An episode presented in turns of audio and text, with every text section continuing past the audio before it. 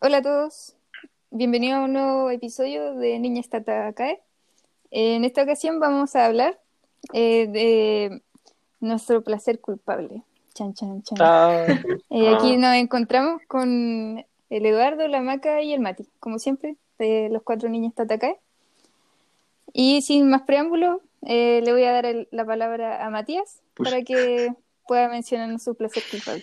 Ah, y antes, eh, hay que definir qué consideramos placer culpable. No sé si alguien quiere mencionar algo. o sea, yo tengo mi propia definición, pero no sé si aplica para todos en realidad. Pero al menos por la que yo me base, como para hablar de los animes que voy a hablar ahora, es de que eh, como que lo quise enfocar en aquellos animes de géneros que no suelo consumir o que me disgustan, como propiamente tal. Y que la opinión popular igual tampoco no es muy buena con esos géneros, eh, por las razones que voy a dar más adelante y van a entender por qué. Y, pero que aún así son animes como que logro disfrutar, a pesar de que no sean como unas obras maestras o sean súper memorables, así. Y tampoco son como animes que vaya a recomendar así por la vida, pero eh, eso. Entonces igual cuando los veía a veces me sentía como culpable, así como, ¿por qué estoy viendo esto? Si esto en realidad como quizás no, no debería, pero no podía parar, si era entretenido igual, al menos para mí. Así que eh, quiero partir primero con eh, Tate no Yusha no Nariagari, que es también conocido como el The Rising of the Shield Hero o el Kirito del Escudo. Eh, quiero empezar con este porque es el más reciente, de hecho. Eh, se emitió el año pasado, el 2019, entre enero y junio. Y yo lo vi mientras estaba en emisión. Y probablemente lo hayan escuchado porque es como fue como bastante conocido. Y si no, no se preocupen que acá les vamos a decir de qué va. Eh, en la temporada de invierno del 2019, que eso es en enero en Japón, eh, se estrenaron como grandes animes que considero buenos, como lo fue la segunda temporada de Mob Psycho 100, animes que yo creo que han marcado como un referente, eh, como en la industria como moderna, como fue la adaptación del exitoso manga de Yakusoku no Neverland y Kaguya-sama, que vemos que todavía tiene influencia en algunos integrantes de este podcast. Algún día lo veré. Y otro de los cuales he escuchado excelentes críticas, pero que no he visto como Dororo, que algún día veré también.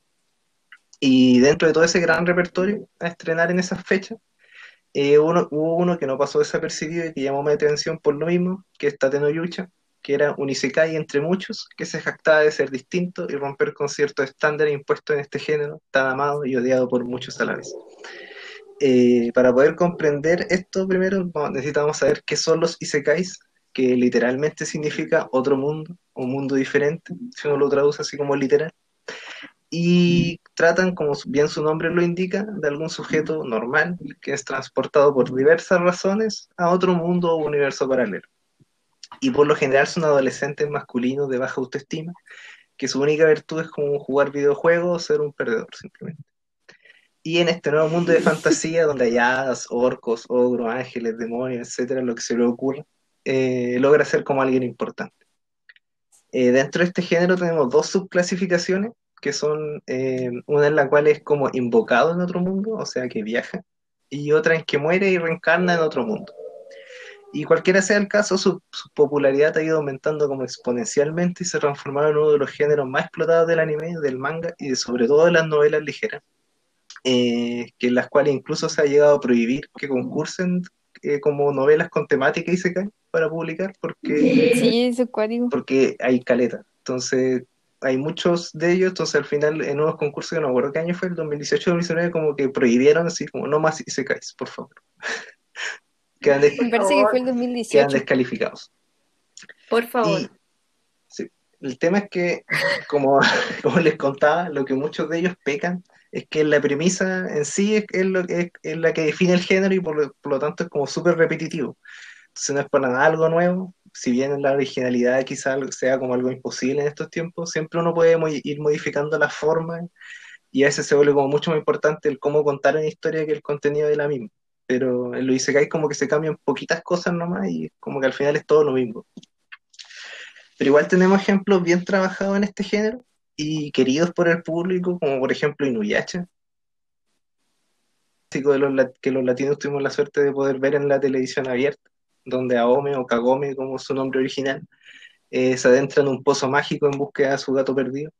y viaja a un mundo fantástico que en realidad es el Japón feudal de 500 años del pasado, pero cumple con la premisa de que es un mundo con elementos mágicos. El mundo es Eh, el salva. Temazo. Temas. Eh, sí. Y, y ese es como bien querido por todo en realidad, porque es un clásico, yo creo. Quizá igual el factor nostalgia como que ayuda a quererlo. Eh, hay otros que gozaron igual de ser como de los primeros en su clase eh, y por lo tanto igual disfrutaron de ser únicos como en su momento, como fue el caso de Zero no Tsukaima, que aquella serie de novelas ligeras que sigue la historia de Saito, que era un joven japonés sin nada en especial, obviamente, que invocado como un familiar de la maga Lois, de otro mundo, que era una tsundere. Eh, Ay, sí lo cacho. Sí, no, sí, ese fue conocido también. Sí. Y ese igual fue como de los primeros Isekai como que empezaron a salir. Y obviamente no puedo no aprovechar esta oportunidad también de mencionar a es un anime Isekai que me gusta harto y que goza como de un buen desarrollo de personaje y que yo lo pongo como un poco distinto. Y eh, así tenemos muchos más ejemplos en realidad donde cambian como un- una que otra variable para, de la fórmula Isekai para crear algo nuevo, como que el protagonista viaja con su mamá, o que en el otro mundo se convierte en los slime, que son esas como gelatinas clásicas de los RPG y de los MMORPG, que son como los monstruos más débiles en el fondo. O bien transportan a personajes históricos, como en Drifter o Drifter, no sé cómo se pronuncia, que es del mismo autor de Helsing, que igual es bueno. Y, y en este caso, Tate no Yucha es una serie de novelas ligeras escritas por Aneko Yusagi e ilustrados por Seira Minami, cuya publicación comenzó el 2013 y nos cuenta la historia de Naofumi Watani, que es un joven universitario de 20 años, otaku, obviamente, eh, que es transportado a un mundo de fantasía mientras leía un libro que es de la historia de los cuatro héroes legendarios. En este mundo es invocado como un héroe legendario, eh, el cual cada uno de los cuatro posee un arma legendaria, y en su caso el escudo legendario, del cual pareciera que existe como cierta versión hacia su figura. El resto de los héroes, que son los otros tres, eh, conocen como el mundo y su historia debido a que en sus respectivos mundos, y ahí, bueno, ahí, se, sabe que, todos los, los cuatro personajes vienen como de un Japón distinto en el fondo, o sea que son todos de mundos distintos. Eh, para ellos es un videojuego, mientras que para Naofumi no, es algo totalmente nuevo. Eh, obviamente su personalidad es alegre, es buena gente, es súper entusiasta, pero esto rápidamente se ve forzado a cambiar debido a una, falsa, una falsa acusación de violación y toda una difamación que se genera en su contra, por lo que es despojado de los derechos que debería tener y solamente se le permite vivir debido a que es un héroe. Es así como inicia su viaje en completa desventaja del resto. Primero las mecánicas del juego, no tiene plata porque se la quitaron, y su reputación es malísima porque por la acusación de violación. Y entonces comienza como haciendo trabajos privados, tiene que aprender a comerciar, a, como a fabricar sus propios alimentos, y tiene que aprender en el fondo a vivir en ese mundo, que al menos para él es tan real como el suyo, debido a que va notando que las personas no son como simples NPCs, que son esos personajes de los juegos con los que uno habla, que es, creo que literalmente significa como non-player character, eh, sino que hay todo como una cultura detrás. Eh, existe la injusticia, existe el racismo, existe la esclavitud y las acciones que tienen, eh, o sea, las acciones que toman ellos, que hacen ellos, tienen sus consecuencias negativas. Y él lo verá mucho como en, la, en el resto de héroes que por actuar a veces eh, irresponsablemente dejan a un pueblo entero como sin alimentos, sin sustento. Eh, entonces, si bien la premisa es simple, como todo, viene, como todo buen Isekai, eh, siento yo que logra como abordarlo de una perspectiva un poco más madura y que es interesante y bastante disfrutable tampoco esperen como una obra maestra, ese tipo de Evangelion o Madoka, pero, o que tenga personajes muy complejos, pero lo que ofrece lo cumple y bien. Y quiero destacar la presencia de un personaje que es bastante irritable, que es hecho así a propósito, y está bien ejecutada porque puta que, que uno lo odiaba a esa maldita. Obviamente, sí, obviamente tiene sus clichés que se mantienen inalterables, tiene un poquito de fanservice que no resulta molesto, al menos en mi caso, y tiene sus power-ups sedados, obviamente, y sus momentos tipo Kirito, que de hecho hasta, el espadachín tiene la misma voz que Kirito, es un Kirito más. Y, pero eso, me entretuvo harto, su primer opening es súper bueno, de hecho lo, lo estaba escuchando hace un rato. y el final de la primera temporada igual deja ciertas interrogantes que dependiendo cómo se vaya desarrollando, puede que se convierta en algo mejor, de hecho. Como que tiene, le tengo fe, le tengo esperanza, puede que, que resulte harto mejor de lo que pienso. Ese era el primero que quería hablar. Y el segundo es complejo de abordar porque, bueno, les digo, se llama el Fate Kaylet Liner Prisma Ilia. Que, porque es complejo como de abordar porque requiere como de cierto bagaje cultural, por así decirlo, que sí intentaré igual ser lo más claro y como resumir un poco. Eh, para ello primero tenemos que adentrarnos en lo que es la franquicia de Fate, que, cuyo inicio se remonta a un lejano 30 de enero del 2004, donde Fate Stay Night vio la luz como una novela visual desarrollada por Time Moon, que el videojuego nos sitúa en un Japón como contemporáneo, contemporáneo del 2004, eh, donde un sobreviviente de una tragedia ocurrida hace 10 años en la ciudad de Fuyuki, que es Emiya Shiro, el protagonista, se ve envuelto en una guerra secreta entre magos para obtener el Santo Grial, que es un objeto capaz de cumplir cualquier deseo, como la esfera del dragón, en la cual siete magos deben invocar un espíritu heroico, que son los Sarvan, los Savant, eh, para que luchen entre ellos y el último empezará con el Santo Grial. Eh, de por sí ya presenta como varios puntos interesantes, como la propia guerra del Santo Grial, el concepto de los magos, la magia en sí, y los Servant, que son como que son de siete clases distintas, que es Archer, Saber, Assassin, Berserk, Caster, Lancer y Rider, y son personajes históricos. O sea, tenemos a la mismísima Rey Arturo, convertida en waifu aquí, es decir, Rey Arturia. Eh, en acción tenemos a Gilgamesh, que es el quinto rey de Uruk de Sumeria, que es protagonista del poema de Gilgamesh, y que se, se dice que es la obra épica más antigua, conocida, menos escrita. Tenemos a que de hecho le decían el Aquiles irlandés, y por poner alguno en ¿no? Y que este punto en particular resulta bastante explotable a mi parecer, y de hecho una de las cosas por las cuales me adentré en este mundo, y que para el desarrollo de otros Fates podemos encontrar a otros personajes históricos como Alejandro Magno, Juana de Arco y etc. Eh, esto obviamente fue llevado al manga y al anime en 2006 eh, por Estudios Den, que adoptó una mezcla de rutas del juego eh, gracias a la cual muchos, y me incluyo, nos pudimos como adentrar en este maravilloso mundo de batallas épicas, drama, misterios y no menos importante, waifus y, y. Eh, este gozó de gran popularidad y sumado al éxito en venta de la novela visual y su secuela, que fue Fate Hollow Ataraxia, eh, no tardaron en ampliar el mundo de Fate a novelas ligeras, a mangas, a otras novelas visuales y por supuesto más adaptaciones del anime.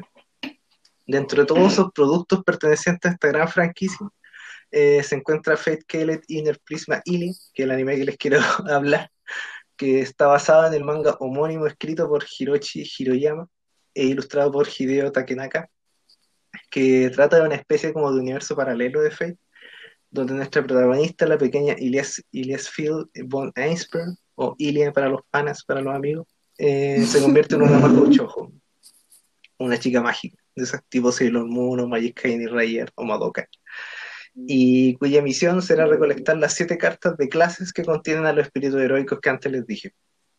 Es una obra mucho más ligera que la original, tiene un, gran toque de comedia, harto moe, que son como cosas tiernas, lindas, kawaii, no sé cómo definirlo el moe, pero es como eso. Tiene sus dosis de H, obviamente, y de Yuri, y por supuesto Lolis dándose madrazos mágicos. Eh, creo que todo eso es lo que les dije recién es lo que le convierte como unos placeres culpables, que a veces me preguntaba por qué seguía viendo esto, pero igual no podía parar porque la historia igual es entretenida, uno disfruta bastante de los guiños y referencias que se le hacen al Fate original, y nunca está de más ver a aquellos personajes entrañables en situaciones tan disparatadas como esta. Y por supuesto ver al Chiro Badass no tiene precio, que se demoró tres temporadas en salirse, pero igual, vale la pena. Y, en fin, eso, eh, no es un anime que recomienden, porque para entenderlo y disfrutarlo uno debe estar inmerso en lo que es como Fate, la franquicia. Eh, así lo que sí recomiendo si tienen ganas de verse envueltos por algo grande y si les interesó, interesó un poco de qué va la historia, eh, adéntrense en la franquicia por el anime del 2006, que si bien algunos dicen que no, que no envejeció bien, eh, siento que es disfrutable y una puerta de entrada a drogas más duras, como Fate Unlimited Blade Works y Fate Zero ambos producidos por Ufotable, que es un estudio de animación que se caracteriza por sus animaciones de alta calidad. Y eso, quería hablar de esos dos animes. Igual menciono Rosa, de, a, Sao, que la más cosa es player en Sao, así que no lo, no lo quise tocar. Eh, Dragon Ball Super por, por razones Dragon Ball Super. Dragon Igual Ball. había, ah, igual había pensado hablar de High School of the Dead, pero en realidad no, no me siento culpable por haber visto eso porque es bueno, así que Buena, al final lo. Pero en todo caso, yo creo que Dragon Ball tampoco es placer culpable. Yo No, yo iba a hablar de Dragon, Dragon Dragon Ball. Ball Super. Ah, Ah, sí. Para mí Dragon Ball Z es bueno. Yo iba a hablar O sea, de Dragon si Ball bien Super. tiene sus pif y todo, pero Dragon Ball Super es... Ah, ya, Dragon pero. Eduardo nadie Ya. nos va a comentar. Eh, así que ya te paso a ti la pelota, Eduardo, hablando de Dragon Ball Super. Ah, puta. Eh, oye, buena lista, Mati. Fate, Fate es una pasta que yo no quería entrar. La, la veo de lejos.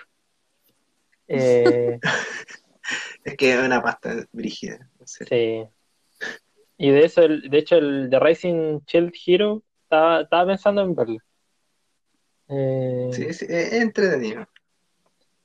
Ya yo, bueno, primero tengo que definir qué es un placer culpable para mí. Y según yo, de, de los cuatro que estamos acá, yo soy el más culposo o el que, el que tiene peor imagen. Eh, mi definición de placer culpable parte de mi profesor de música del colegio, eh, que él, en realidad a mí, en ese tiempo más que nada, igual todavía un poco, pero yo soy negado para el arte en general y me cargaba la música y tenía que elegir entre artes visuales o música y la música me cargaba menos, así que me metía en música. Y un profesor preguntó por qué el reggaetón era malo. Y cachai que eh, todos salieron así como, no sé, pues, que hablan pura obscenidades, que eh, son música repetitiva, etcétera. Y él les dijo que en realidad ninguna razón era válida, porque uno puede decir que una obra o un arte es malo técnicamente, o, o por ejemplo puede ser eh, tirado para el lado como comercial, o que dentro de su rubro está mal ejecutado. En el caso del anime, por ejemplo, podría ser que, eh, no sé, pues tenga mala gráfica, mal doblaje, pero en el fondo mismo, todas las obras son hechas para expresar algo y en ese sentido no pueden ser reprochables. Entonces, para mí, un placer culpable es una serie que técnicamente quizás ofrece poco, o... pero por sí, cada autor de cada una de las series quiso expresar algo y en ese sentido no los puedo reprochar, por así decirlo.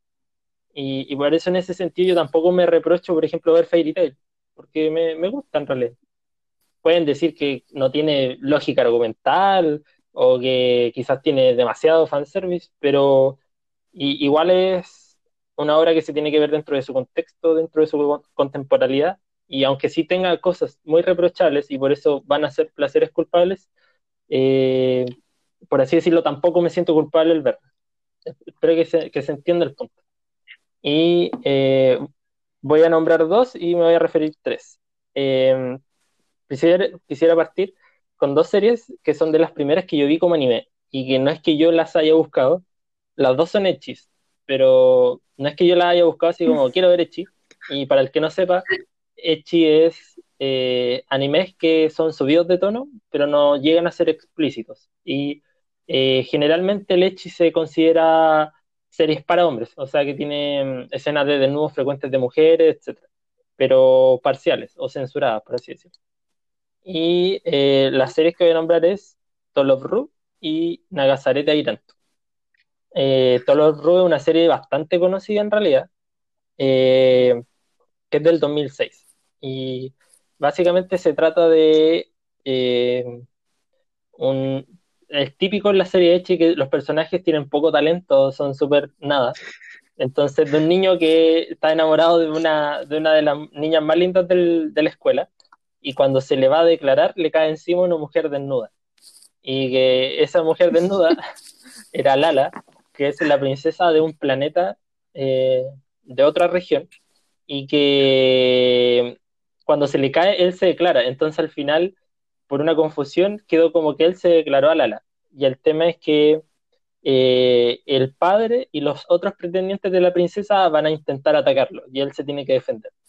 Y, en el sentido de que él no está enamorado de Lala, está enamorado de la otra niña, pero mientras pasa el tiempo se van a ir confundiendo sus sentimientos. Eh, en realidad nunca la terminé de ver. Eh, yo la descargaba por el programa de Ares y porque ahí la encontré. Y, y no, era entretenida, pero tampoco la alcanzé a ver completa. Tiene varias temporadas, pero eso, es como. No es recomendable, pero es buena. Y Nagasareta Iranto me pasó algo parecido. Tampoco tengo mucho recuerdo de la serie, eh, pero también fue uno de mis primeros animes que vi y que igual la, historia me da risa porque las historias son súper estúpidas. Eh, Nagasareta Iranto se trata de un niño que se pelea con su padre y toma un barco para irse de viaje, se escapa de su casa. Y la cosa es que el barco cae en una tormenta y naufraga. Y el niño despierta en una isla y lo salva una mujer, pero está vestida con la ropa del Japón feudal. Y después se da cuenta que en la isla hay varias mujeres, pero no hay ningún hombre. Entonces, eh, la historia gira en que en esa isla los hombres tenían una tradición de ir a pescar una vez al año y todos los hombres de la isla se metían al mar. Y mm, justo en esa ocasión hubo un tsunami y mató a todos los hombres, entonces solo quedaron mujeres en la isla. Y la mayoría de esas mujeres eran pequeñas. Entonces cuando él llega, todas ellas tienen como 18 años aproximados y nunca habían visto un hombre. Entonces la serie trata de que como que todas las mujeres despiertan, no sé, su, su hormona, su capacidad innata, o sea, no su capacidad innata, sino como sus ganas de reproducir. así se expresa en la serie y lo acosan al tipo. Y, y igual se invierte en el sentido de que eh, esa isla tiene como vegetales gigantes, animales gigantes, entonces la mujer es como súper fuerte, ¿cachai? Y como no había nadie, eh, ellas hacían todo el trabajo, por así decirlo, fuerte. Entonces él llega con la pachorra de que es el hombre que tiene que trabajar, y en realidad es súper inútil.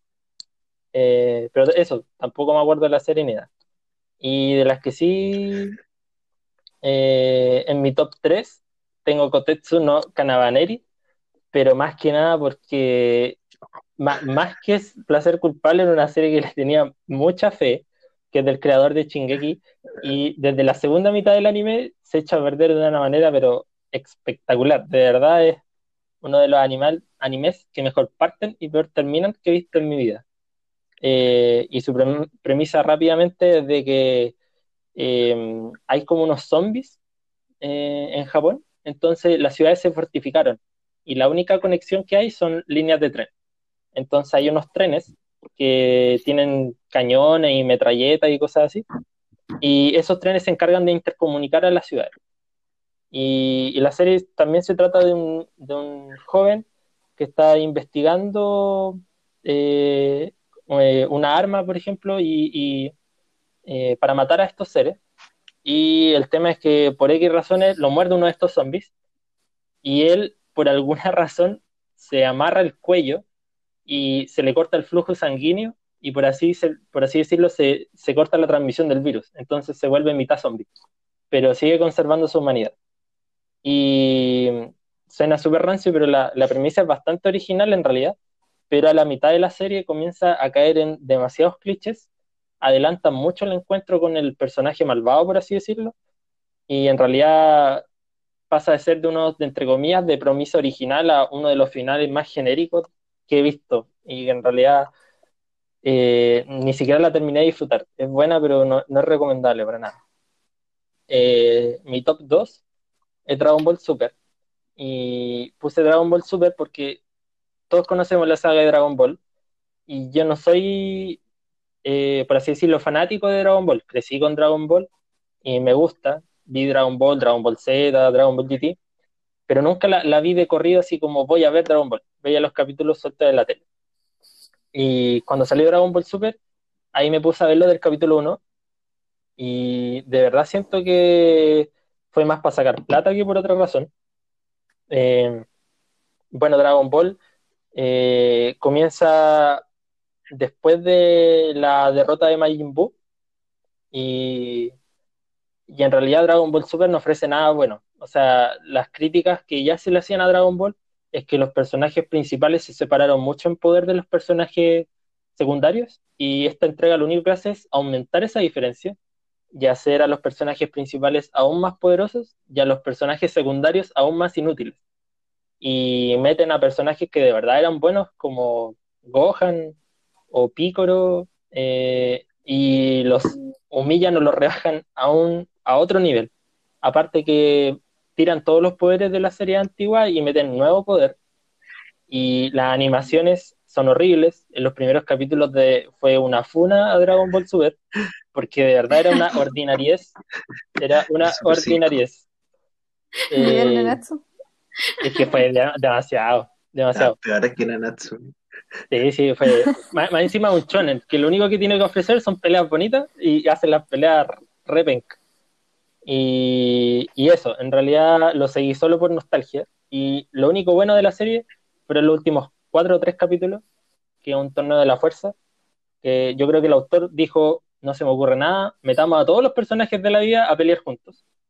Y, y hasta esa oportunidad la desaprovechan porque meten personajes con niveles muy dispares. Y, y aparte la ejecución es pésima porque meten a un personaje, eh, le dan una pelea donde gana y después a la siguiente lo descalifican. Y se nota demasiado que, que meten a uno para que gane y el otro lo descalifican. Demasiado. Y lo único bueno es el final, que no lo voy a spoilear, pero ahí sí contrataron a alguien que animaba decente y estructuraron un poquito más el guion y no ocuparon las mismas escenas de pelea, que eso es lo otro, que una serie de pelea. Y, por ejemplo, una imagen de, del opening donde salen peleando, ocupan la misma plantilla para distintos personajes en distintas peleas. Entonces, como que todas las, todas las peleas se parecen porque hacen los mismos movimientos. Así que no, mal, mal, mal. Y mi top one, que es mi mejor placer culpable, es Vigata HK, que como adivinarán, también es un Echi. Y Vigata HK lo vi completo. Y él, ese sí me gusta así abiertamente, lo vi completo y lo recuerdo con cariño. Eh, también es de mis primeros animes que yo vi, y de hecho les voy a leer un par de críticas que tiene. Eh, dice, algunos dicen que es una prometedora serie, pero la mayoría de las críticas son como, es una serie racista y desagradable, o eh, francamente insultante para las mujeres. Y ah, eso, eso básicamente. Muy funable, así como si me voy a cambiar el nombre. Mi nombre es Carol y voy a hablar de mi anime favorita. eh, Bigata es una comedia romántica y echi. No tiene más aspiraciones. Se publicó en el 2005 por la editorial Suecia, o Suecia, no sé cómo se dice. Eh, y eso. Eh, tiene 12 capítulos, es cortita. Y eh, la premisa, para que vean que es tan original como todas las de leche, es una niña que se llama Llamada, que es nuestra personaje principal. Y bueno, acá igual se destaca algo, que para ser un Echi, la protagonista es una mujer, que no es algo tan frecuente, porque generalmente es un hombre inútil, pero acá es una mujer que no es inútil, tan inútil. Eh, ya veréis llamada, y ella es como súper popular, pero da esa imagen como de chica ruda y como de que ya ha vivido varias cosas, en el sentido como, como que da la imagen de que una chica que ya ha estado en relaciones con hartos hombres que es como experimentada. Y eh, ella decide tener una meta, que es tener relaciones sexuales con 100 personas durante el colegio, antes de entrar a la universidad. Y eh, en el fondo, ella es virgen, entonces no ha estado con nadie. Y eh, elige a uno de sus compañeros de curso, que es como el más piolita, y eh, la premisa básicamente se trata de que ella dice como, ya, yo soy bonita y popular, y este niño es terrible penca, así que le voy a ofrecer así como tener relaciones y demás que me dice que sí. Y el niño en realidad es como súper buena persona, entonces no lo logra. Y ella como tampoco nunca ha tenido una relación, se aproxima de manera súper tonta o demasiado directa y todo le sale mal, pero todo le sale mal. Y claro, al principio parte así como chistes de insinuación, escenas comprometedoras, como la típica cuando se cae encima del otro niño y el niño como que le agarra todo por equivocación, o que el niño va a su casa y como que, chan, puede pasar cositas. Pero eh, lo que me gustó de esta serie, sí, es de que em, la niña se va dando cuenta que en realidad las relaciones sexuales, igual es como tonto, pero hay que entender que yo la vi cuando tenía como 16 años. Pero la niña se va, se va dando cuenta que las relaciones sexuales no es lo más importante y que lo que de verdad importa son los sentimientos, en el sentido de que la niña en su afán de tener relaciones sexuales con él, de verdad se va enamorando y se da cuenta que en realidad hay que respetar los tiempos y, y como que lo, lo, va queriendo y se va formando y va pasando desde un echi, va pasando como más una serie de romance. Y, y igual es bonito Qué porque... extraña transformación. Sí, es patio. Y, y sigue siendo echi, pero es un echi como explicable. Como que serían cosas que de verdad le pasaría le pasaría a una pareja en, en ese sentido. No, no es como no, no, es como una situación penca, sino que de verdad como que, por ejemplo, hay, hay una escena donde van a un motel, ¿cachai? Y, y dentro de ese contexto eh, se entiende la situación, no es una situación forzada, ¿cachai? Ella ya no lo hace como para obligarlo, sino que de verdad ellos empiezan a amarse y ella como que se lo quiere entregar, ¿cachai? No es como una... Va, va, va en ese sentido. Y la escena en el motel es muy buena porque y nunca habían entrado es que no, la cama. nunca habían entrado a un motel y ese motel eh, giraba la cama entonces tenía un botón y justo cuando van a, a, tener relación la niña aprieta el botón y la cama empieza a girar. Y el tipo se rompe una pata. Es muy buena escena. Y qué buena escena. y eso en realidad la serie es genérica. Eh, después meten a otra personaje que también como que se enamora del niño, pero es más como para sacarle celo a la llamada. Y, y al final de la serie, y, y, y, voy a decirlo porque nadie va a ver esta serie, eh, es el año nuevo en Japón, y al final nunca tienen sexo, como que lo, lo, lo van a tener y se detienen. Y se dan cuenta que en realidad hay que seguir la relación paso a paso. Y van a estas casitas de Japón donde uno pone una moneda y puede pedir un deseo y piden que sean una pareja feliz y como que tengan mucho amor. Y juntan las manitas y salen fuegos artificiales y después se van a una cita. Y es como, es como un bonito final, no sé, siento que igual pa, para hacer un echi trata de dejar un mensaje. Como un echi, un echi deconstruido, no sé. Sí. no sé. No, pero es bueno, que no, no, me acordaba del. y no me acordaba del final. Se, se va mucho Pero por la buena- comedia. No, Sí. no- no es muy, no es muy explícito. Y las situaciones de verdad le podría pasar a una pareja donde los dos son ex- inexperimentados. Como que si quieren pena. ver un hecho y veanlo, es, es bueno. Sí, es bueno, es entretenido. Yo, yo lo recuerdo con. No, no, como que lo había olvidado su existencia hasta que lo nombraste, pero bueno. Sobre todo el capítulo del motel. Ay, es que muy bueno. Es que es muy buena esa parte. Ay, hay, hay otra etapa, es que la tipa igual es súper pervertida. Entonces, van a un templo budista Verdad. y hay un monje que está tratando de alcanzar la iluminación y, y no puede. Y la, tip- la, la tipa empieza a imaginar cosas pervertidas y llega a un nivel tan, tan alto de perversión que llega a la iluminación. Entonces empieza a brillar, así todos los monjes lo empiezan a alabar. Sí, ella. ¿Qué? ¿Qué? Es muy buen anime. Hoy sí. Es bueno. Un echi recomendable. Sí, es, es recomendable. Yo me la juego. No sé. Bien. Pero no la he vuelto a ver, ¿cierto? No, la vi hace años, pero porque Es que igual la vi cuando estaba como 15, 16 años, entonces yo, yo me acuerdo como que era entretenido, pero quizás ahora, si lo viera ahora, quizás no pensaría lo mismo, no sé. sí, pues igual. Pero es entretenido. El beso francés. Ya eh, le doy el Eh, paso a la majo. Oye, pero pr- primero, Eduardo, quería eh, señalar algo de que eh, Cabaneri no es del mismo autor de Shingeki, es el mismo estudio de animación, pero no el- Ah, no yo el pensé que era el mismo. no, había- pues del estudio de Wit Studio. Es que yo había leído. Y de hecho le fue, Dale, dale. no, que de hecho le fue súper bien a, con Cabaneri y a Wit Studio, por eso igual decidieron dejar a Shingeki como para otro, porque se dieron cuenta que podían hacer como sus propias historias y que le iba a ir bien igual, en vez de animar un manga como tan difícil de animar como era Shingeki. Ah, es que yo Mm, dato bueno. interesante. le fallé. Pero eso, en realidad yo no- nunca había escuchado que Isayama estaba metido ahí, pues no sé. Ah, pero es que mira, acá sale. Ah, pero. Ah, puede ser esto. Es que el animador de Shingeki eh, fue el, el Tetsuro Araki. Dice Ah. que fue un, Sí, el porque, director de anime. Ah, ahí está, el mismo director. Ah, eso. Sí, pues, sí, es del mismo estudio. pues. Claro. Y, y se nota, pues sí, de hecho es súper... Se nota la mano de Shingeki ahí. O sea, por lo menos de gráfico es, es muy parecido. Sí, bueno. Tiene Y- buena animación ese anime. Sí, sí tiene buena animación. Y la historia al final, al principio igual No, es como- parecida, pues como una humanidad que se enfrenta a algo que no conoce, fortificado. Y que los quiere matar a todos también.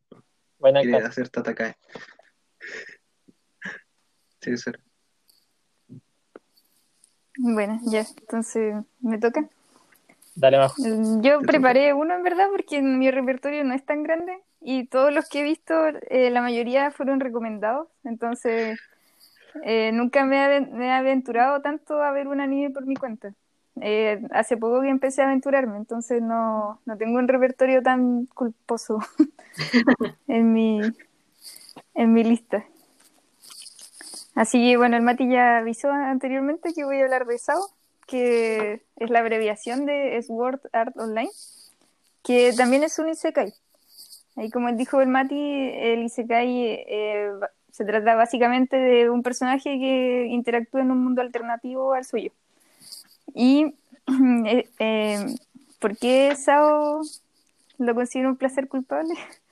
Ah, que primero, placer culpable para mí es mm, parecido más, más, más que nada a la definición de Lebardo, que es una serie que dentro de su género no tiene tan buena ejecución como uno esperaría dentro de su contexto, pero que aún así te gusta.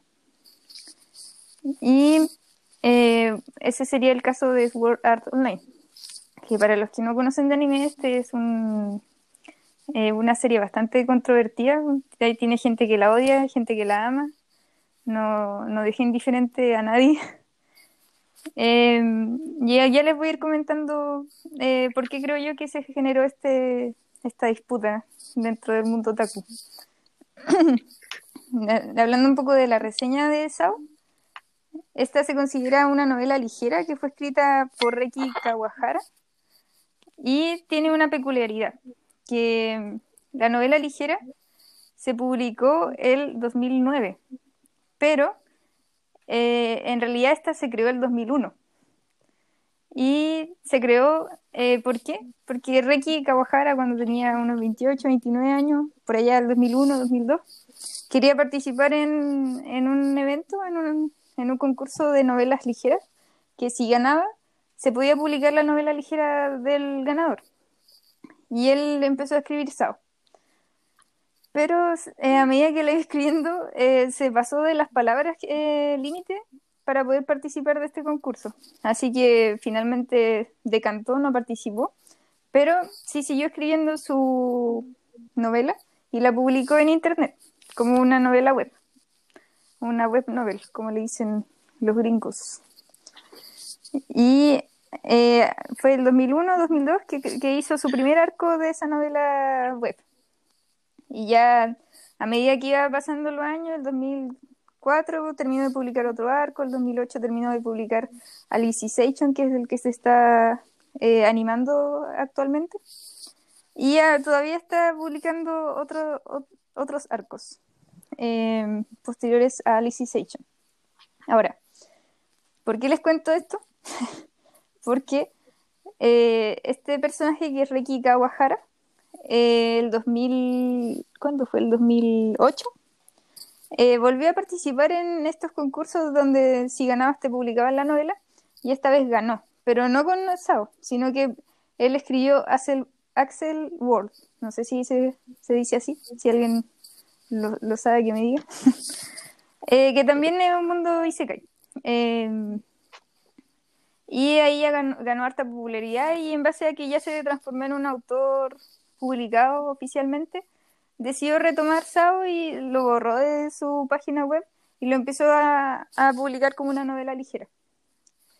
Y eh, fue tanta la popularidad, bueno, que ya tenía de antes por la novela web, que ahora con la novela ligera aumentó aún más su popularidad, que el 2012 se creó la primera animación de esta novela ligera, que el primer anime, el que es más conocido también. ¿Y eh, de qué trata básicamente todos sus arcos? No voy a hablar de un arco en particular, eh, todos tratan de la tecnología de realidad virtual y el efecto que tiene esta en la vida de las personas. Ahora, igual es una idea interesante, pero la ejecución no es tan adecuada como uno esperaría.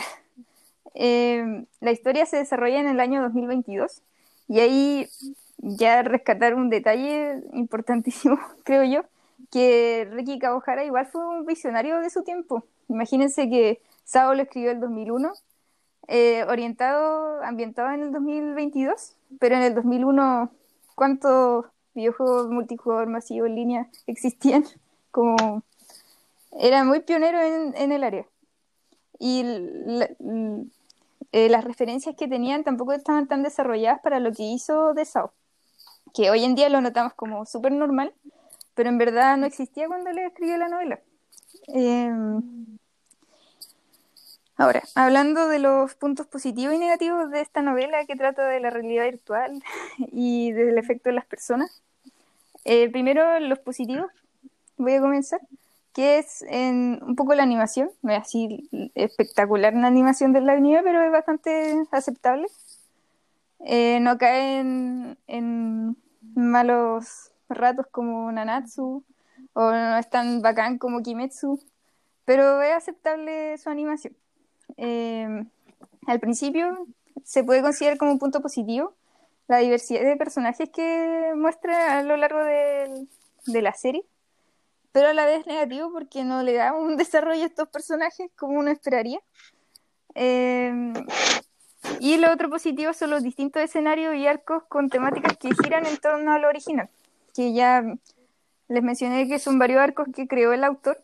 Arcos son como temporadas, por decirlo así. Una temporada que trata de, de un tema, después la misma serie se va a otra temporada, pero que trata otro tema, pero siguiendo una, una misma línea. Y lo otro positivo que destaco es la música, que tiene varios openings que yo creo que ya son clásicos.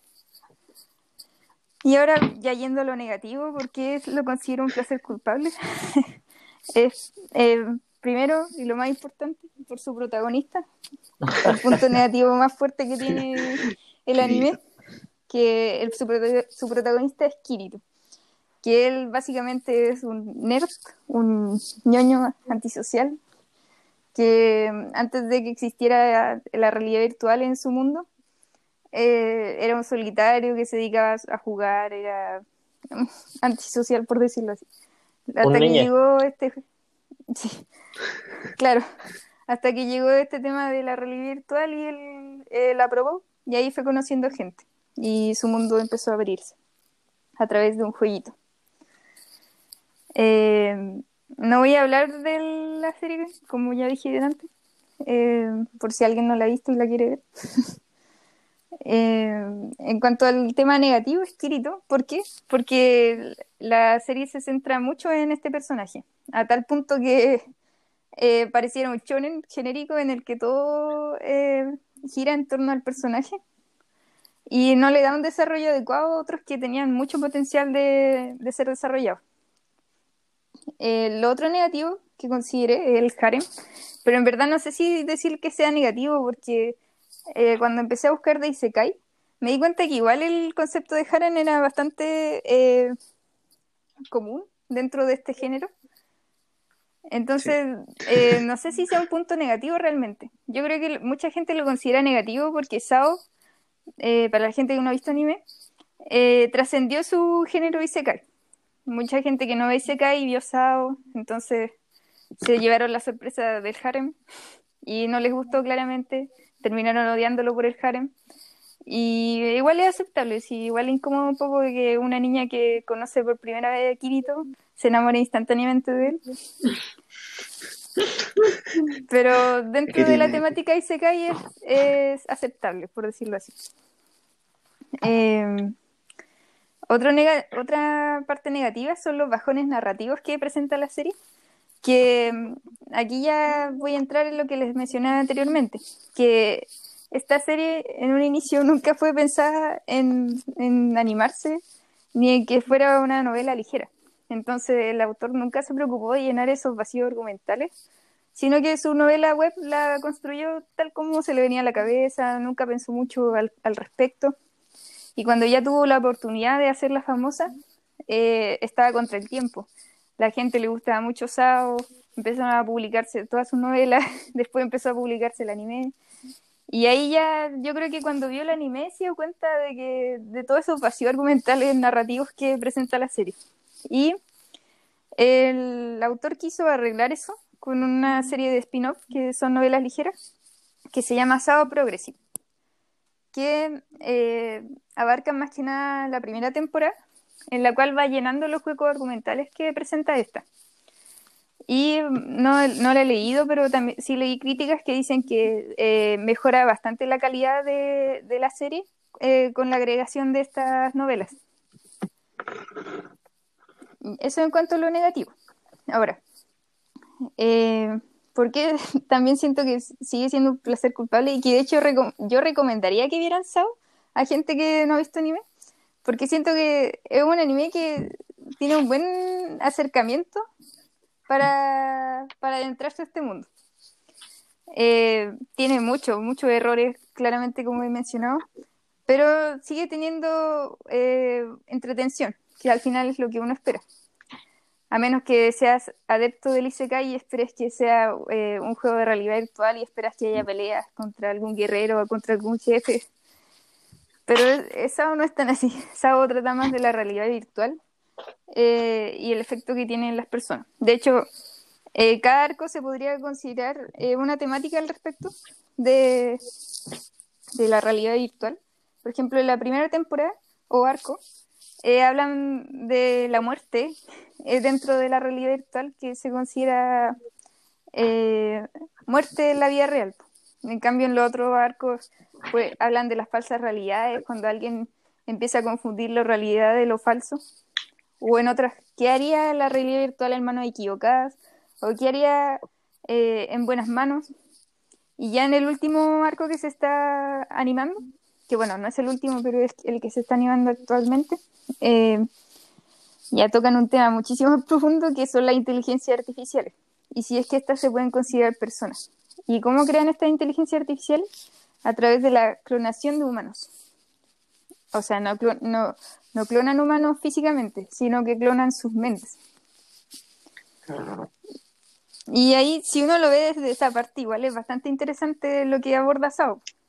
Tiene muchas partes en, todos los arcos que son bastante interesantes de ver en cuanto a la ética que, genera este debate.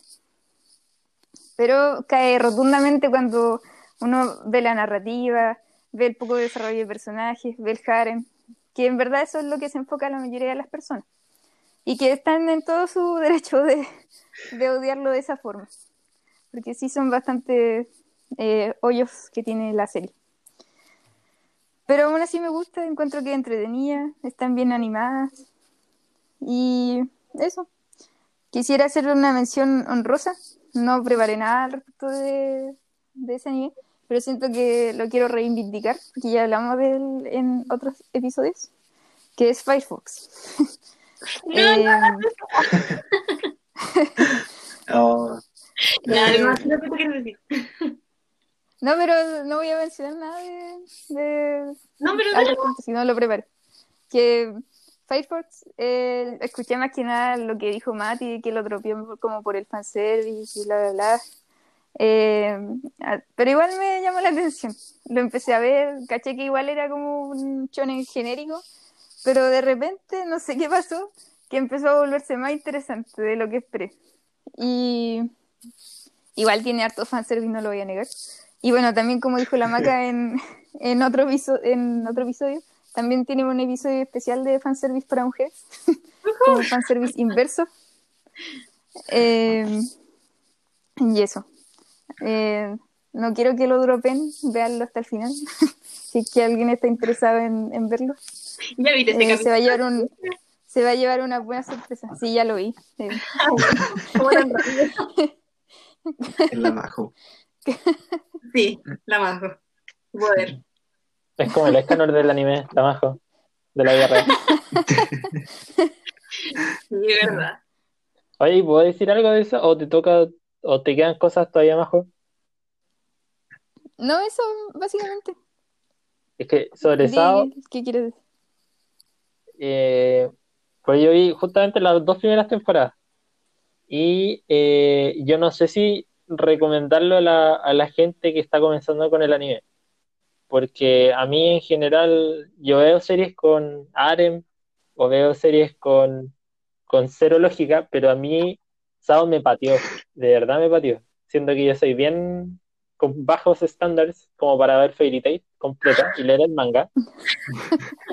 Pero de verdad Sao me pateó, porque eh, yo que juego hartos juegos en línea, siento que Sao en el anime eh, enfocó bien los primeros dos capítulos y después como que votó el, el tema del juego. Como que sentí que... Ah, sí, igual harta gente que ve y se cae eh, por el tema de los videojuegos también dropeó Sao eh, al principio por el tema de que ellos querían ver videojuegos y Sao no fue lo que le entregó realmente en esa ocasión.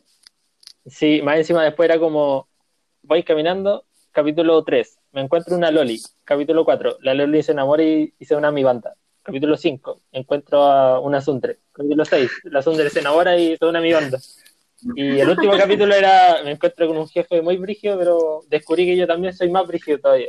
Fin. Que tiene dos espadas. Tenía dos espadas, que sí, el poder de tener dos espadas. Bien.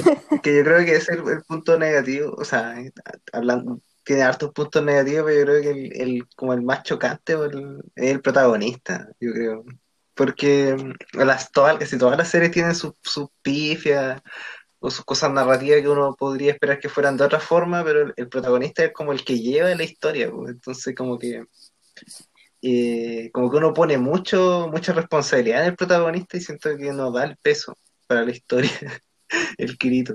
Es O sea, muy es que genérico, es muy- chetado. Es que el Kirito no muy- tiene un tema de introspección como uno esperaría de personaje protagonista, No. en el que, Es- no sé, bu- eh, tiene un trauma como matar a alguien y lo, Sí. lo que uno esperaría es que eh, tuviera un momento de reflexión en el que Sí. dijera, oh, maté a una persona. No, pero Eh, no necesariamente tiene que ser un personaje como, por- no sé, pues, igual hay buenos protagonistas que no, no se van tan en la volada profunda, no sé, Gon o, o el mismo Goku, pero igual funcionan dentro de su historia, po, porque como que logran llevarla bien, pero Kirito no. Es que, es que cuando sacáis Kirito se pone buena la serie, si esa es la cuestión. No, pero es que mira, yo encuentro que el Mati tiene razón en eso del personaje, porque de hecho yo lo vi también con otra persona, y me acuerdo que lo vi, bueno, con mi pololo, y él también le cargó tanto Kirito que tampoco quiso tener- terminar de verlo. Yo lo terminé de ver sola, y, pero él le pateó tanto como el personaje principal que también no quise seguir viéndolo. Así que sí creo que es un punto importante, pero eh, a mí me molestaron otras cosas aparte de eso, obviamente. Eh, Una cosa que molestó harto, que no sé si mucha puede ser spoiler, pero cómo termina como el primer arco, que era el que según yo tenía más potencial de lo que yo vi, porque yo vi las primeras dos temporadas, eh, como que parte con una premisa como interesante de la razón de por qué el tipo los encerró en ese juego, como que parecía que había algo importante tras de eso. Y en el último capítulo de ese arco, el loco dice, se me olvidó, ya no me acuerdo. Me, me dio una rabia, es que... oh,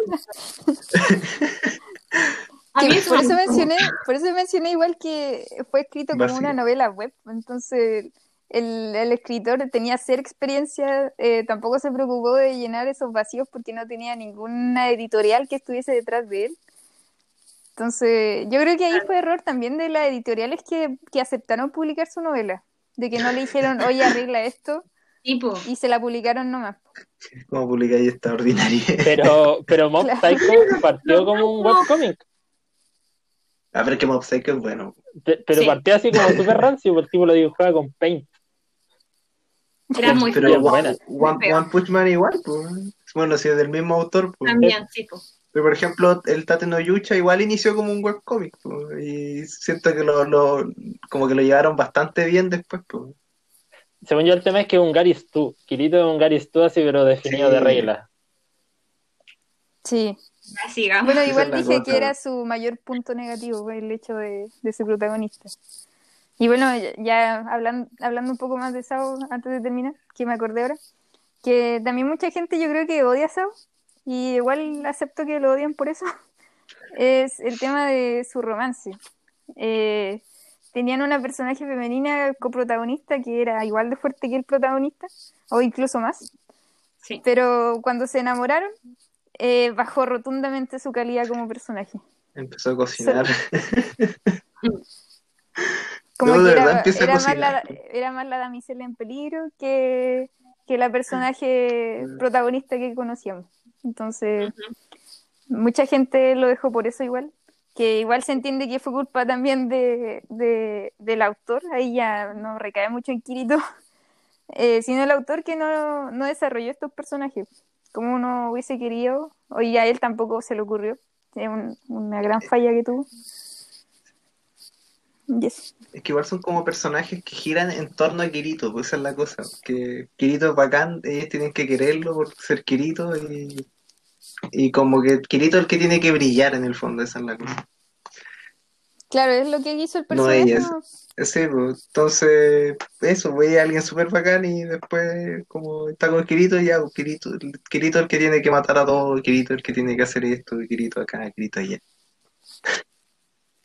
Y aparte que tienen unos, unos amigos más inútiles, como el que el Klein y eso. Ah.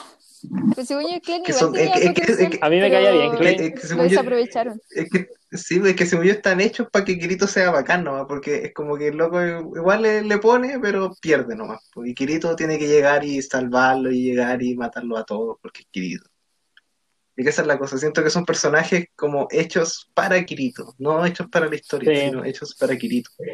El arco que Claro. yo rescato es en el que no aparece Kirito, que es como los últimos como cinco capítulos de la primera temporada, y le dan un momento a Asuna. Y, y una historia como aparte, como con... Ah, el Mother Rosario. Sí, yo esa parte igual la, la es encontré muy entretenida. Y justo fue porque no estaba Kirito. Igual Sí, es bueno, y ahora curioso, pasa lo mismo. po. igual es curioso Porque, eso, eh, eh, porque Mother Rosario fue eh, el arco previo a Alicization, y esos dos arcos se nota que el, el, el autor, el Reiki Kawahara, mejoró un poco su narrativa. En Ujú. Alicization ya se nota bastante más, pero igual sigue cayendo en esos baches que siempre cae, sí. pero en menor grado. Y la serie Sí, mejora Alicization- porque no está Kirito. No, pero igual, al menos la primera parte como de Alicization, como igual quiere darle como más trasfondo a Kirito, como que lo empieza a desarrollar más. Oye, Y después igual lo saca. de, de Sao. Vean Sao, es bueno, recomendado. Después de putearlo todo el rato, pero O sea, miren, yo- lo que lo que genera Sao, eh, esto genera Sao. Así claro, que o odiado o conversar de algo, pueden ver Sao. A pesar de que sea, porque es malo técnicamente, pero igual tiene lo suyo. Como por algo Sí, tiene, tiene sus fans. No, esa es la- es la idea de este. Y por algo sigue vigente, pues, sí. Sí. es viejo Sao, y lo siguen adaptando y, y, y gana y genera harta plata, po. esa es la cosa también. Fue el Shingeki de su época. Claro. Porque me acuerdo que en un año fue como. Todo, todo un año así fue como. Oh, Shingeki así, todos con Tataka Ah, y sí, Sasage yo. y- Y al otro año así, todos con Sao, ay, Sao y. Todos con Sao. Y todos haciendo cosplay de Kirito y todo. sí, Yo creo que igual Sao ayudó un poco al, al, al, al auge de los Isekai. pues. ese es como el primero que yo me Yo acuerdo creo. que así como. pa, Y se cae así como. Mm. Bueno, Ya, le, doy- mu- le doy el pase a la maca para no, a- no hacer un capítulo de Sao. Especial Sao. Se viene, se viene el especial Sao. Eh, bueno, lo mío es como, lo defino como simplemente que no los encuentro para nada malos, pero que también no son obra maestra y tampoco a lo mejor dentro de su género. Como, no sé, parece creo que lo que dijo el Mati, no sé.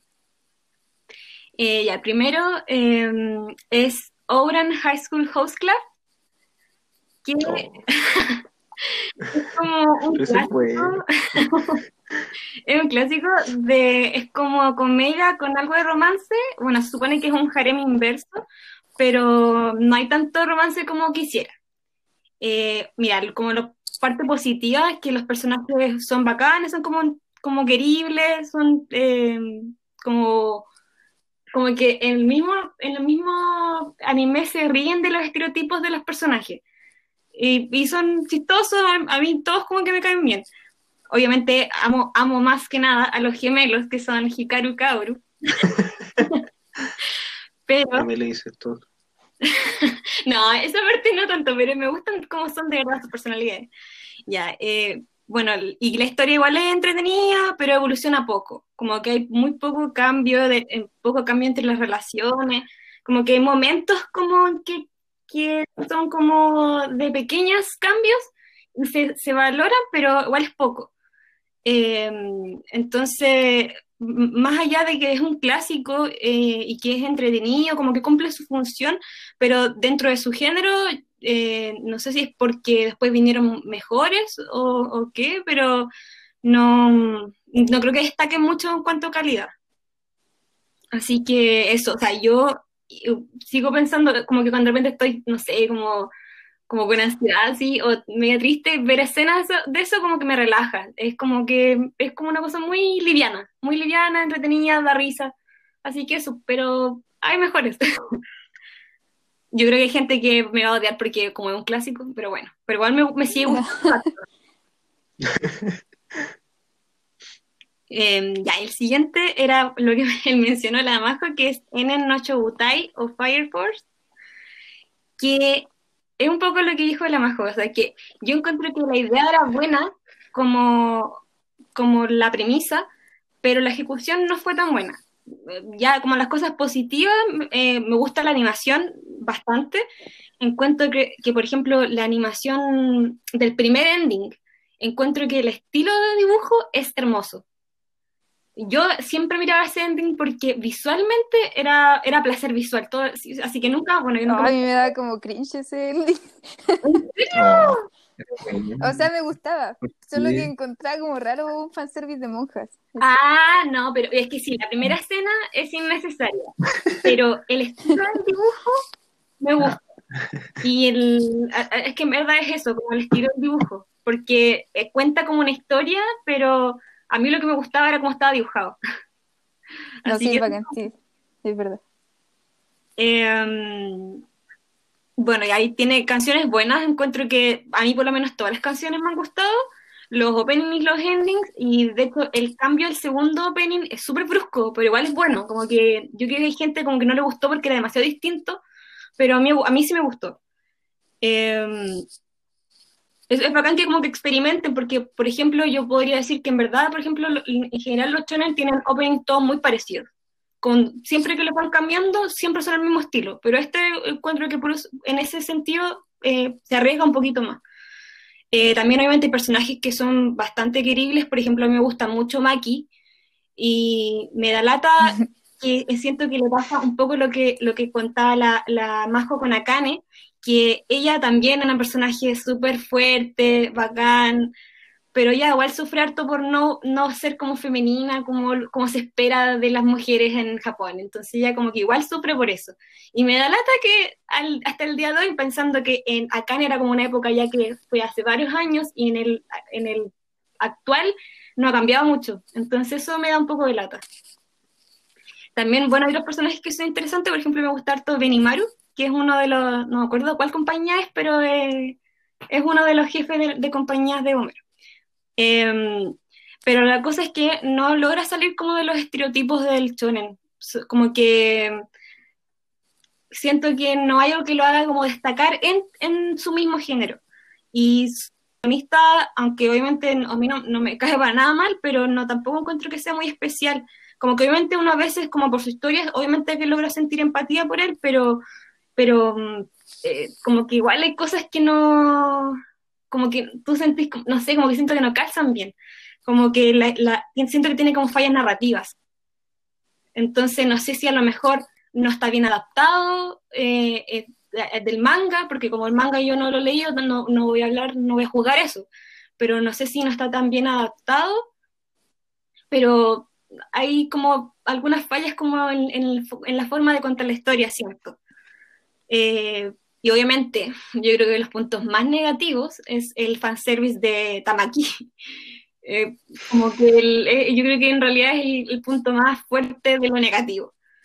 Pero, pero eso sería como que lo encuentro entretenido. De hecho, voy al día, lo sigo viendo, aunque no sea mucho de dropear animes, este lo siguió viendo por gusto, no por, por obligación, pues si no hubiera dejado, lo hubiera dejado en una temporada pero la historia igual como que siguen poniendo cosas que la hacen que te, te, te, den ganas de seguir viéndola, aunque tenga sus fallas en, en la forma de ejecutarla, pero igual como que queréis seguir viendo la, la, la, historia. Y eso me gusta porque este, estilo, este estudio eh, tiene, eh, es como, tiene su sello en, en, la, en la forma de animarlos, como los dibujos, no sé, me gusta eso en, cuanto a la animación. y eso sería en cuanto a Fire. Ya, y yo, iba a hablar un poquito de lo que me pasaba con Boku no Hiro, porque mm, yo siento que es como similar con lo que pasa con Nenen no Chobutai. Entonces, no sé si mejor o mejor hablar un otro capítulo como de, más de esto, porque si no se va a alargar mucho como, como hablamos de Estado, porque igual siento que tiene un que tiene hartas cosas que decir, como de cosas buenas y malas. Así que voy a decir un tercero como porque ya el, el Eduardo se expuso y dijo todos los animes que eran et y todo, entonces ya que él, antes de empezar este capítulo, me dijo, que me retó, me, me gritó. Así que voy a hablar del único ya hoy que he visto. Ah, Ah, primero, eh, ya voy a decir que es un yaoi, que es un anime que trata de una relación amorosa entre dos hombres. Y bueno, también le quiero decir la diferencia entre un yaoi y un shonen ai, que la diferencia es que el shonen ai solamente se centra en el romance entre los dos personajes, o sea, es como solamente la parte romántica, pero no hay eh, como relaciones sexuales, ni nada, no, no, no se mete en esa parte, solamente en, en lo romántico. En cambio, en el yaoi sí hay. No significa que sea el centro, a veces sí lo es, yo creo, porque existen muchos y, y sé que muchas veces es solamente eso, pero en el que yo vi no era solo eso, pero estaba incluido y frecuente en el fondo. Eh, y antes también yo quiero decir que yo creo que la razón por la que es mal mirado y porque yo podría decir que es un placer culpable, de verdad, y yo creo que hay gente que no va a estar de acuerdo conmigo, pero yo creo que en parte es por homofobia. Porque yo entiendo que a personas no les guste y que no tengan interés en verlo y, y en, verlo si ya si no te, no te llama la atención es como por, ejemplo a mí no me gusta el Isekai no, no me llama la atención no voy a, no voy a ver más o sea eso se entiende. Pero el hecho de que la gente lo critique y que lo vea como algo sucio e instantáneamente porque sea entre dos hombres y, y yo y yo no sea por ejemplo un hombre gay que y que lo encuentre como bueno o sea el tiro como que siento que es en parte por homofobia entonces mm, eso como que yo creo que es en parte la razón por la que podría decir que es un placer culpable porque me siento juzgada Oh. sí, Sí.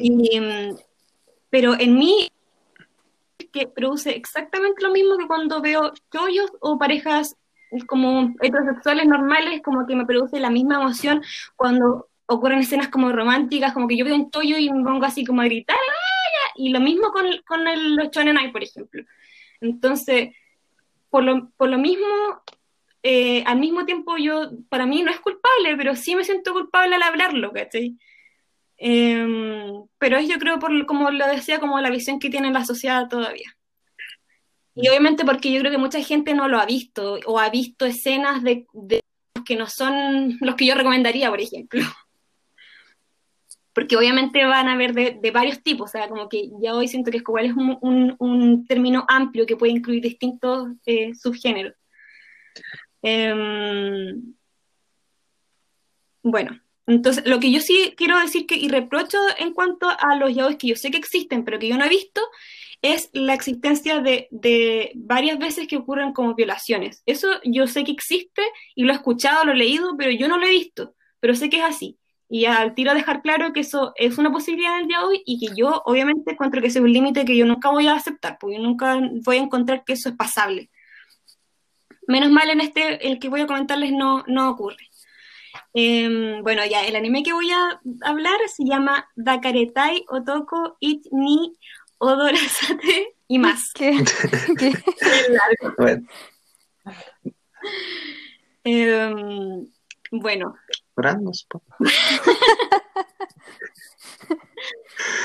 ya, bueno, este anime trata de dos eh, hombres que son actores y obviamente ya son profesionales y que, em, bueno, en su ámbito de fama, como de, estas, de las revistas que son, que hablan de los, como los tabloides, así como en farándula, hay una revista que todos los años elige como, hace como la elección del el hombre más niño del año, como dentro de los actores, así, o dentro de la, de la farándula en general, como en Japón. Y todos los años, así como ya no sé por cuántos años yo, ya no me acuerdo, ganaba eh, un actor que era muy seco y con mucha experiencia que se llamaba Takato. Pero la cosa es que el de ese año, que, que el, el de este año, podemos decirle, eh, gana como otro actor que es, que es nuevo, como que no tiene ninguna experiencia, pero que es como la nueva revelación de... Y ganó él. Entonces, obviamente, al otro que tenía como experiencia y que, y que igual así mismo se encuentra mino y todo, como que se quiere mucho, le da mucha rabia. Entonces, resulta que eh, finalmente él como que internamente lo odia, pero no lo conoce, como que lo ha visto nomás. Pero resulta que al final les toca como actuar en la misma serie. Entonces empiezan a grabar y se dan cuenta como que el otro le tiene ganas. es en resumen. Una premisa muy importante en el yo y que muy frecuente es que como que no son gay antes, como que como que ellos es como como que podría decirse que son pan, como pansexuales, como que antes había gustado nombres, pero se conocen y su y como que su eh, como conexión es tan mágica que se gustan. Eso es como que es muy frecuente. Mm. Como, que salen, del closet ahí. o sea, no, porque nunca le, no le gustaba el hombre antes. Le gusta ah, no, no, nada, nunca nada. No, ellos, ah. se cuestionan mucho. De hecho, muchos como partes como que se cuestionan porque dicen, y como que dicen como, hoy soy gay, ¿qué onda? Porque no, no, de verdad que antes no. What the fuck. Ah, Pero antes habían tenido relaciones con, con chicas, ¿no? O, tampoco eran. Algunas veces, sí, algunas veces sí, otras veces no. quizás son como vistos. Claro, es que sí, o sea, al final eso queda como así, como que son bi, o los que nunca han estado antes con nadie, descubren que son gays, o sea, eso puede ser, o sea, como que no. Pero mm. en general, como que siempre son su primera relación como la mayoría las veces, no siempre, siempre, pero es como lo típico. Entonces, y en esta serie ocurre como lo mismo, pues, o sea, al final la cosa es que a algunos de ellos le gustaba de antes, al que era como, el que era nuevo en, en, el, en el, área, pero él es como súper, eh, como seductor, y el otro, eh, como que es, lo que ocurre en la serie, es como, como el otro logra conquistarlo, porque el otro al principio se resiste, obviamente, porque dice que no, que no es gay, que más encima le tenía, le tenía mala por lo que le ganó y todo, pero resulta que después, obviamente, la historia transcurre y es como se van enamorando. Eso suena interesante igual. Lo recomiendo. Desde el primer capítulo ya hay escenas, obviamente, sexuales, pero obviamente no es hentai, entonces no es no es como completamente explícito, pero creo que es más explícito que tal vez un Echi, no sé, tampoco he visto Echis, entonces no puede ser la, la que tan, que tanto, pero sí hay, o sea, eso desde el primer capítulo, lo, lo advierto. Pero, eh, porque si, por si lo quieren ver, que lo vean solos en su, sí, sí, o encerrados. En cuarentena. En cuarentena. Así en, en, el living, así en la tele de la familia. Ya, bueno, finalmente no tiene una historia compleja, así como que yo diga como que, oh, ya la, la historia de romance mejor, que yo he visto en mi vida. La verdad, es entretenido, es como, es, siento que cumple lo que, como el cometido, como que no, no es más, eh, igual no tengo mucho como para comparar, porque como he dicho, he visto un ya hoy, y eh, para mí el estándar como de relaciones como de entre hombres es Given, que es un shonen ai, y que para mí eso no es un, para nada un placer culpable, o sea, yo lo diría, gritaría los cuatro vientos que me gusta Given, no, no es, no me nada, sí, lo saben, todos lo saben. Porque sí, porque tiene una buena historia, los personajes, tiene música, tiene, o sea, todo está bien hecho, encuentro, o sea, no diría que es, por eso no lo digo dentro de mi, anime favorito, porque no encuentro que sea la obra maestra de obra maestra de todos los animes, pero dentro muy bueno. Y em, así que eso para, para nada placer culpable. Y, y eso, sería, en resumen, para terminar. Así que eso. Y, Bueno, ahí mi- y mis menciones, mis menciones honrosas ya son dos nomás. Bueno, aparte de Boku no Hero, eh, otro que es Sure Sure Children, que es un es como de romance, y son varias historias de muchos personajes como que son parejitas y, y son historias cortas, pero como, no sé cómo explicarlo, pero es como tierno, de- como que es, es como cuando queréis ver algo light y tierno y entretenido, eso se puede ver. Y el otro es Tatsuriku no Tenchi, que es Angel of the Dead, que es un anime que salió con, a ver, el año antepasado, que es de mm, como pseudo horror, pero yo no lo calificaría como horror realmente, es como más dark en su estilo, pero no, no así como horror. Y así ya no voy a hacer una, una, una descripción más amplia, pero eso. Oye, Maca, ¿cuál fue el primero mención honrosa que nombraste? Eh, Sure Sure Children. Ah, no, pensé, que era otro. Ya. Eh, oye, yo quería decir tres cositas, o sea, dos, no, tres cosas. Eh, no, es que primero eh, yo hablé de, dije, en una parte de los que yo hablé dije algo de Yuri, y en realidad no, no definí lo que era el Yuri. El Yuri es como lo opuesto al Yaoi, que son las relaciones entre mujeres. Eh, pero según yo es como amplio, igual es como el Yaoi, que son como, el Yaoi abarca todo relación como entre hombres, y el Shonenai es como un subgénero, eso es lo que yo tengo entendido. Oye, ¿Cuál fue es al el berre. nombre? Y eso, como que hay yaoi obviamente súper leve o súper como nada, hasta el yaoi ese ya, hentai yaoi, por ejemplo. Eso no. Eh, y mm, con respecto al yaoi, yo creo que sí, eh, la, la homofobia. Eh, yo creo que juega su papel ahí y esto lo voy a hablar desde la completa ignorancia en realidad, porque no sé cómo es, cómo es la situación de los homosexuales en Japón, no sé si el matrimonio homosexual está eh, legal, no sé si se pueden, no, no sé si pueden adoptar, no sé si socialmente son como, como aceptados, no tengo idea en realidad. Pero al menos con la impresión que lo que queda como al ver tanto anime es que los tratan como si fuera un, eh, ¿cómo se llama esto? Un fetiche. Como que me, da- me, da- me queda esa sensación a mí, de que ellos tratan la homosexualidad como un fetiche. Y eso se puede ver harto como en las Fujoshi, po, que son estas personajes, estas, que son mujeres que les gusta el yaoi. Y que de, en caleta anime hay, hay personajes así que son como que encarnan ese estereotipo de fu- amorosa entre hombres y a- a- en cualquier lado. Y les sale la sangre por la nariz y todo, como en Oregairo. Eh, eso, entonces siento que los tratan como muy, muy, eso, muy fetiche, y no es un fetiche, pues, es una orientación sexual, Exacto. según yo, no sé. Habría que averiguar Y eh, ahí era otra cosa. qué- cómo está el tema allá en Japón. Que en verdad Sí, para los sí, japoneses porque cualquier cosa es sí. fetiche. Son muy, Sí. son muy, Sí, son muy sí, igual degenerados. puede ser eso también, pues. Muy Carol Dance, pues. Los, pero- los superan, yo creo. Sí, eh, puta, era otra cosa más, pero se me fue. Eh, ah, no, de Boku no Hero que el manga está bueno. Por si acaso. Si alguien quiere leer el manga. No el manga porque no lo que está, está bueno, de verdad está bueno. Eh, Horikoshi se está, se está luciendo, encuentro yo. Está mejorando algunos aspectos como negativos que tenía la historia, lo está mejorando harto. Y mucho de eso lo ha logrado en, en no darle tanto protagonismo a Deku. Y, y darle más A- desarrollo a otros personajes. 2.0.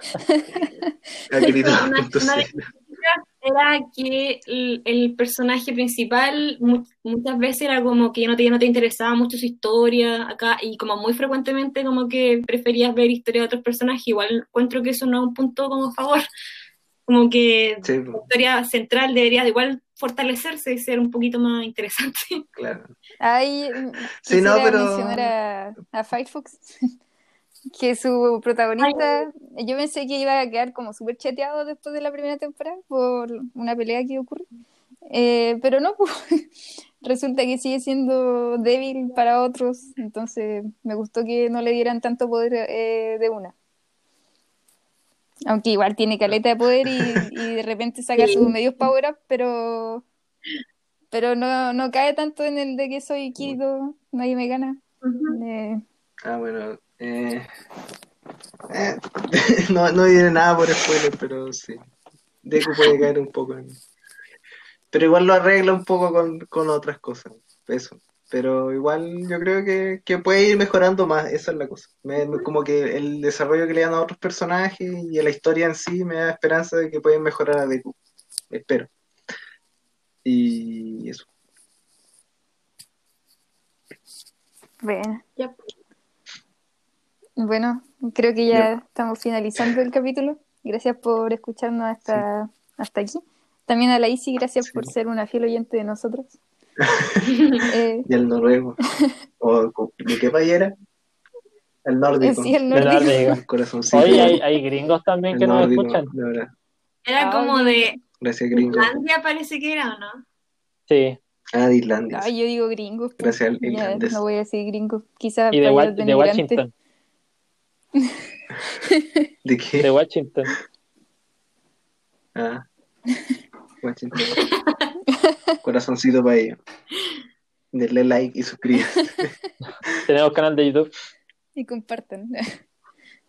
Oye, el, Bueno. el Instagram. La verdad, bueno, si vamos a hacer un Instagram, ahí lo vamos a anunciar en, en algún sí, capítulo. pro- para que nos sigan. próximamente. Chan, chan. Solo en cines. Cuídense. Sí, cuídense mucho. Chao. No. Chao. Adiós. Chao.